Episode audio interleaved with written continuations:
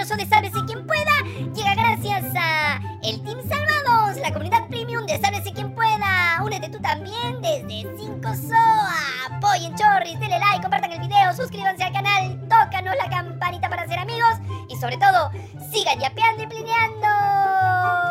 ¡Sálvate!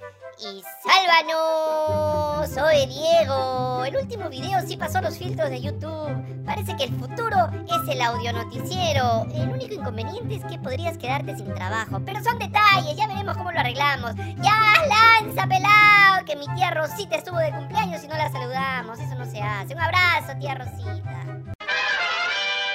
Oye, Diego, espero que hayas usado el feriado para descansar y no para despilfarrar tu dinero con ya sabes quién. Algún día vamos a poner la foto de la muchacha, es por tu bien. Bueno, te cuento que mientras tú dejabas tu papelito en el pozo de los deseos, Alberto Tarola, el verdadero presidente, porque a estas alturas ya todos sabemos que Carededo es el que manda en Palacio y Dina está más pintada que una pared intervenida por la grafitera Rosángela Barbarán. Él ha dicho con firmeza y claridad que en el Perú no habrá un plan Bukele, sino un plan Boluarte. Sí, eso dijo. Escúchalo tú mismo y ni se te ocurra adelantar el video porque ya sabes que si nosotros lo vimos, tú también debes sufrir a nuestro lado. Aquí no va a haber un plan Bukele, aquí va a, hablar, a haber un plan Boluarte.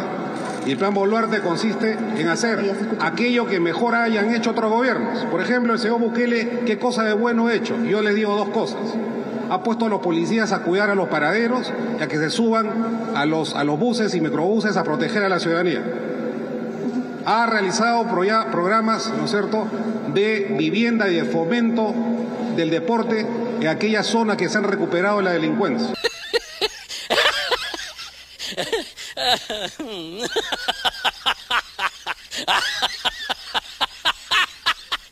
Oye, reptilio, ¿qué estás consumiendo? Invita, no seas egoísta.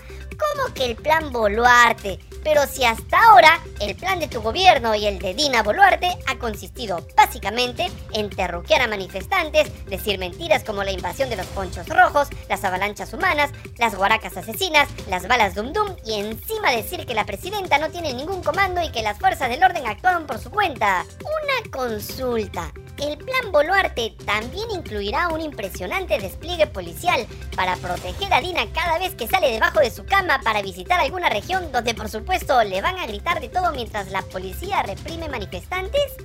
¿O parte del plan es enseñarle a la presidenta cómo huir y escapar de las personas en medio de alguna celebración?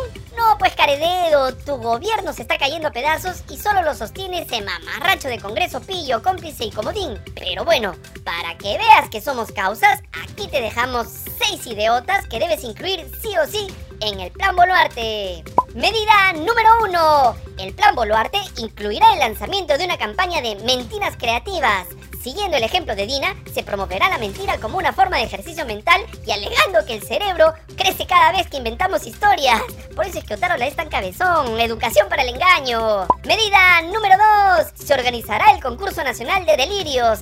Siguiendo el mal ejemplo de los presidentes Dina y Alberto, los ciudadanos, más fanáticos de Dios, patria, familia, comunismo, nunca más, presentarán sus propias teorías conspirativas.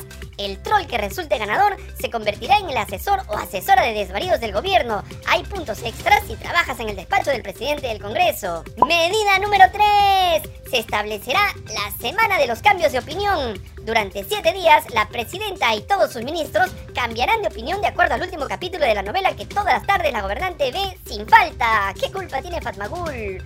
Medida número 4. Se creará el premio al súbdito del mes. Aquel ministro, ministra, congresista o cualquier otro funcionario que demuestre la capacidad de aceptar cualquier afirmación del gobierno sin cuestionarla, recibirá la medalla del patero y lambiscón ejemplar. Medida número 5. TV Perú y Radio Nacional dejarán de existir para lanzar el canal de noticias Oficial del Delirio, donde los ciudadanos podrán sintonizar las noticias más absurdas y ver cómo las mentiras de la presidenta y su primer ministro se convierten en hechos con solo un par de repeticiones y en horario estelar. Medida número 6. Y por supuesto, el plan Boluarte hará crecer el aparato estatal. Se creará el Ministerio de Memes y Fake News, porque las noticias falsas son la mejor manera de mantener a la población desinformada y riendo a carcajadas.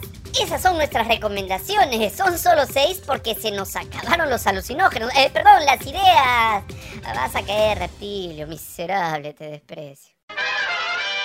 Bueno, ahora sí, vamos con las noticias serias. El Poder Judicial le concedió la medida cautelar que solicitó la fiscal de la Nación, Patricia Benavides, y ordenó que se suspendan las investigaciones que la Junta Nacional de Justicia había iniciado en contra de Doña Nelly. Pero aquí viene lo bueno, porque el argumento presentado por la fiscal y que fue aceptado por el Juzgado Constitucional de Lima es de lo más disparatado.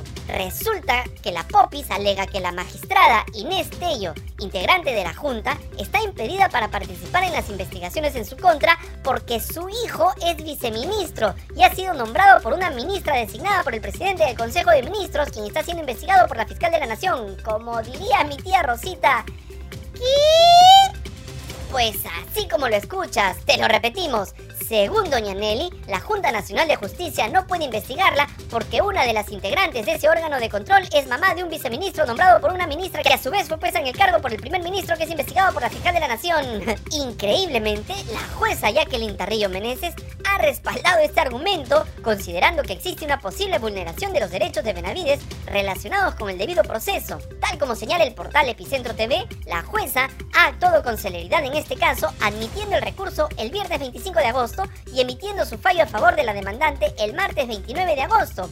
La suspensión ordenada por el juzgado no solo afecta a las investigaciones, sino también a todos los actos derivados de las denuncias e investigaciones preliminares contra Benavides en su rol como fiscal de la nación, entre ellas el caso Cuellos Blancos, las tesis fantasmas y la condecoración del alcalde Rafael López Aliaga. ¿Alguien dijo independencia de poderes? Pues parece que en el Perú casi casi ya no existe.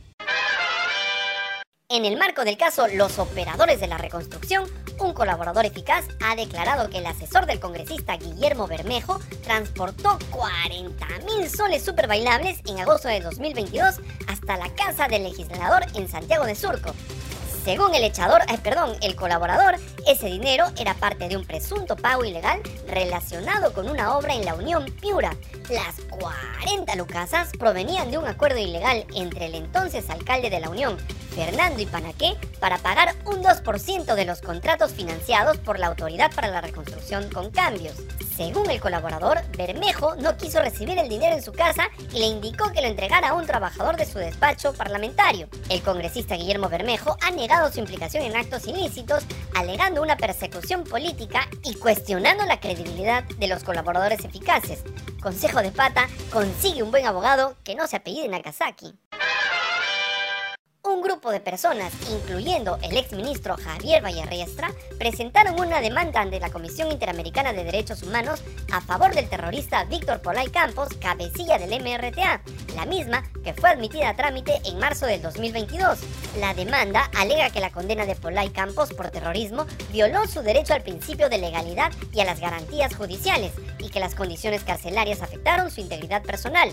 El proceso que se iniciará en la comisión podría llevar a recomendaciones amistosas o a una determinación de violación de derechos humanos por parte del Estado peruano.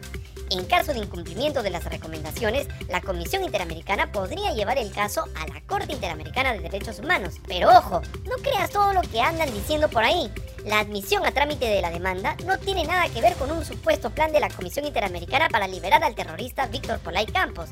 En su conclusión número 50 señala claramente que no puede realizar una valoración sobre la culpabilidad o no del cabecilla del MRTA, condenado por la justicia peruana por el delito de terrorismo. ¡Listo! ¡Nos vamos! Gustó este incompetente y casi demente pseudo noticiero, dale like, miserable, comparte el video, suscríbete al canal, tócanos la campanita para ser amigos y sobre todo, sigue yapeando y plineando. ¡Ya, pelá! Llévate esta basura de programa y ahora sí, edita rápido.